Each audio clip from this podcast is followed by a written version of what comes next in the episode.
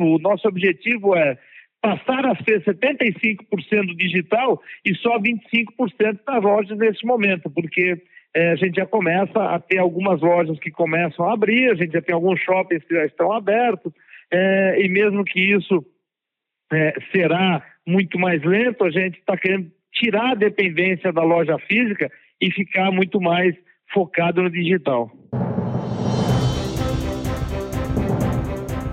Olá, eu sou Guilherme Baroli e você está no Mercado e Perspectivas, um podcast da FEComércio São Paulo. Neste episódio, eu apresento uma conversa com João Apolinário, fundador da Polishop. A empresa que nasceu nos anos 2000 conta com 278 lojas espalhadas por todos os estados do país, a grande maioria delas ainda de portas fechadas. Desde o início, a Polishop aposta na estratégia multicanal. Diariamente, a marca é vista por mais de 120 horas em canais diversos e 24 horas por dia em cinco canais próprios. Mas apesar de ter essa presença forte fora das lojas, o varejo físico ainda representa a maior parte do faturamento da empresa.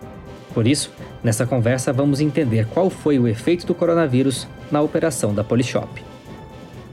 João, muito obrigado pela entrevista. É, eu começo perguntando como tem sido para a Polishop esse momento em que o comércio está de portas fechadas e o que foi possível fazer nesse intervalo de tempo. Aqui em São Paulo, onde nós estamos, já foram pouco mais de 40 dias desde o início da quarentena. O que foi possível fazer nesse intervalo de tempo? É um momento muito delicado e mesmo a Polishop sendo uma empresa é, omnichannel com vendas em diversos canais, a, a loja física ela tem uma representatividade muito grande. Ela girava ao redor de 70% a 75% é, da nossa venda. É, e com certeza, do dia para a noite, você perder esse, esse tamanho de faturamento acaba sendo muito difícil. Porém, nós já estávamos e estamos há muito tempo é, no digital, nós nascemos no digital.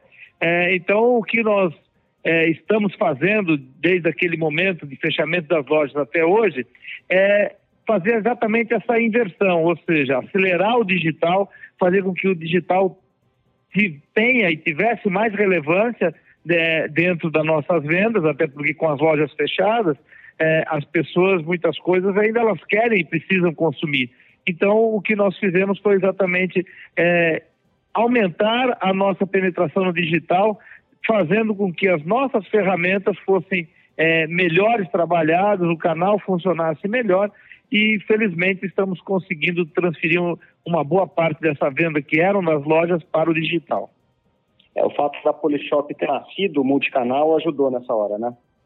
Sem dúvida nenhuma. Mesmo é, no modelo Omnichannel, que todos os canais são integrados entre si, é, um colaborando com o outro, um dando força para o outro, é, quando há uma quebra dessa engrenagem, ou seja, a, a loja ela é um ponto de finalização das nossas vendas. Então, muitas coisas acontecem é, no digital e a finalização, ou seja, a compra de fato acaba sendo na loja física.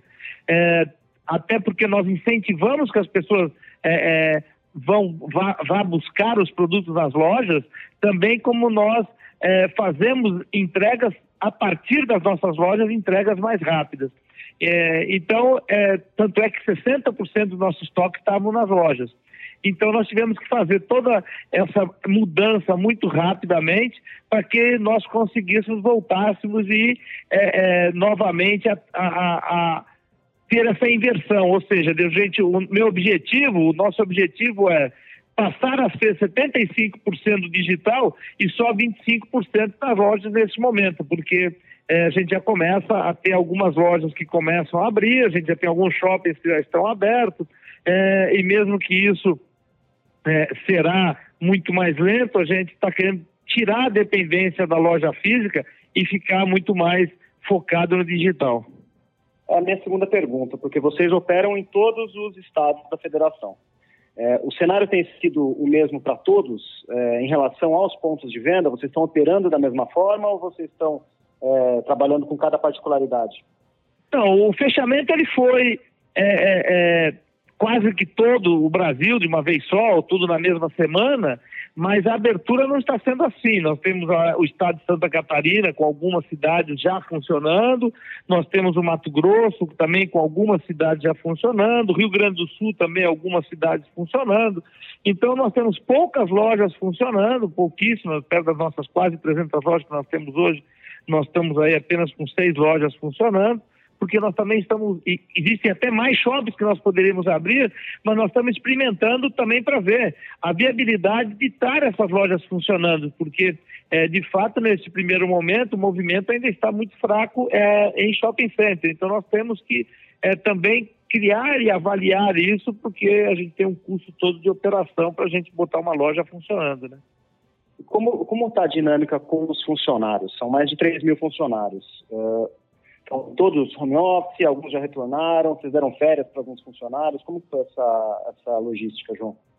Bom, na nossa matriz nós pusemos todo em home office, inclusive nós temos um call center, e mesmo o call center é, é, tendo sido liberado, nós achamos é, é, por segurança do, dos próprios funcionários, seria melhor a gente passar para home office. Então, a gente, nessa primeira semana, nós conseguimos ir passando do, do nosso call center local da matriz para o home office. Então, nós temos todos o, o, nosso call center, tanto de venda como de saque, é, em home office, e todo o resto do escritório também em home office.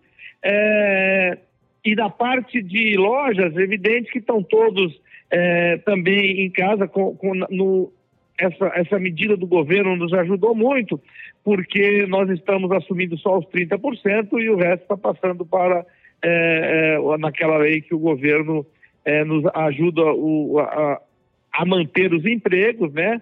É, fazendo o pagamento proporcional e também é, passando a, a não ter os, os encargos sociais nesse momento desses dois meses iniciais que eles estão colaborando conosco. Então, é, em loja a gente não tinha muito o que fazer, né? E férias também, o que a gente pôde de, botar, de colocar pessoas em férias, em banco de, banco de horas, enfim, nós, cada caso é um caso, mas é, nós não temos ninguém trabalhando é, diretamente, ou seja, diariamente na nossa matriz, a não ser aquelas, aquelas funções que são realmente necessárias, como nós temos canal de televisão, canal de televisão é 24 horas e a gente não pode controlar isso é, é, em home office, ou seja, a gente tem uma, uma central que precisa estar isso funcionando, como também toda a parte de logística que também está funcionando. Então, nosso centro de distribuição, as pessoas estão trabalhando normalmente.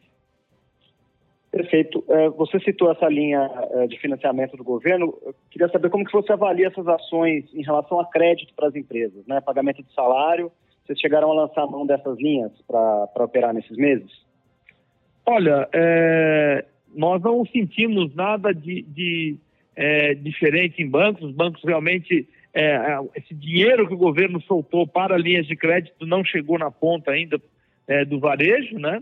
Agora, aquela parte da, da trabalhista, onde o governo está pagando uma parte do salário, esse é, é, sim, porque isso aí faz parte dessa lei que quem estará pagando diretamente o funcionário é o governo, então não, não existe um agente financeiro no meio. Então, o que nós estamos tendo que, que arcar é só com os 30% e os outros é, 70% quem está arcando é o governo. Mas de linha de crédito, nós ainda não conseguimos ter acesso a nenhum valor é, após todo esse, essa, esse momento que nós estamos vivendo aí. Existem várias coisas, várias negociações, mas realmente, efetivamente, não existe nada concreto. Vocês estão enfrentando um problema tributário, né? o fato de terem que recolher os produtos que foram para outros estados e já pagaram imposto de circulação é, referente a esses, essa movimentação de mercadoria. Vocês conseguiram fazer essa movimentação interestadual depois de ter encaminhado para os outros estados? Ou a questão burocrática travou a logística de vocês? Não, a gente, a gente fez pouca. A gente, a primeira, a maior quantidade de lojas nós temos é no estado de São Paulo, então isso não tenho problema. Então foi onde a gente primeiro é, foi buscar produtos das nossas lojas, né? É, alguma coisa do Rio de Janeiro, e daí, nesse caso, realmente a gente acaba perdendo imposto. Mas as, as outras lojas mais distantes, é, inclusive, não, não, não faz. É, a logística reversa é muito cara, né? Não, não estamos falando só da parte de impostos, porque eles já foram recolhidos e, e, e ele já está já tá, já tá pago. Agora, é, também na parte de, de, de logística mesmo, de transporte mesmo, né? João, falando ainda de logística, essa, o coronavírus afetou a importação exportação de vocês? Nesse momento ainda não afetou nada da parte de importação, porque a importação é feita com um prazo já bem, com bastante antecedência. É, tanto na parte quando o vírus estava na China, nós já estávamos programados é, para o período que coincidiu com o Ano Novo Chinês, é, e na parte do Brasil, com a diminuição de venda e com aquilo que já estava programado, ah, nós não tivemos esse problema de, de, abastecimento e não teremos tão cedo, porque teve também a diminuição de venda. Então, é, a gente, isso aí não é um, um problema para nós, é, isso aí é, uma, é, uma, é, é um, é um ponto bem é, é, controlável, até porque a China já voltou faz tempo, ou seja, as coisas já estão por lá, já estão funcionando normalmente. Perfeito. Olhando para frente agora, é, existe uma mudança de hábito em curso, né? As pessoas estão mudando a maneira como elas compram, os produtos que elas escolhem. Como que, como que vocês têm visto isso, do ponto de vista de quem está vendendo os produtos?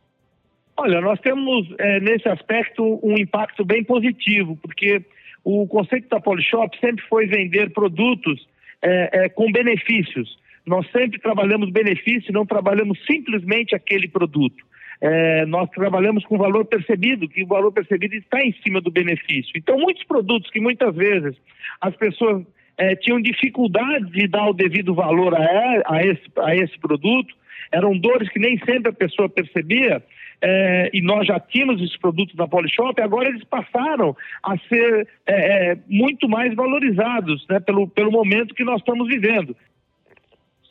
E a exemplo do que aconteceu agora recentemente com a telemedicina, que era proibida e foi regulamentada pelo governo, você acha que esse é um momento oportuno para o governo, e aí falando das três esferas do governo, municipal, estadual, federal, é, reduzir burocracia, otimizar processos? Você acha que é, é possível dentro desse, dessa, não vou chamar de oportunidade, mas dentro dessa janela que se abriu é, com, a, com a coronavírus? Sem dúvida nenhuma, acho que realmente a gente até pode chamar de, é, é, em certo ponto, de uma oportunidade, né? Porque o, o problema está aí, é um problema sério de saúde, mas é, é nesse aspecto que você está falando é uma oportunidade, porque ele veio para ficar. Então, foi por, por, um, por um motivo de extrema necessidade que a medicina deu um passo muito grande, porque não fazia sentido as pessoas terem que ficar tanto tempo na fila, tanto tempo para ser. Então, isso é uma oportunidade, eu chamaria oportunidade de fato. É, e como nós te... eu também vejo que nós temos outras oportunidades que virão, né? É, que é, é a, a nossa, a nossa é, reforma, toda ela, que é muito necessária, a reforma fiscal, a nossa reforma administrativa, porque ela não passa, ela não passa a ser apenas é, é, uma, uma bandeira de um governo, ela passa a ser uma necessidade do país de sobrevivência, sobrevivência do empreendedor, sobrevivência é, é, do própria máquina é, é administrativa do governo, ou seja, é, no final é, a palavra ela, ela surge como é, estranha, porque você fala de oportunidade, mas ela acaba sendo uma oportunidade nesse aspecto, porque você não tem opção. É como muitas empresas estão tendo a oportunidade de experimentar é, o digital. É, não é porque ela optou por isso, é porque ela não teve opção. Agora, de fato, acaba sendo também uma oportunidade, por mais que a palavra nesse momento acabe soando um pouco estranho pelo momento que nós estamos vivendo.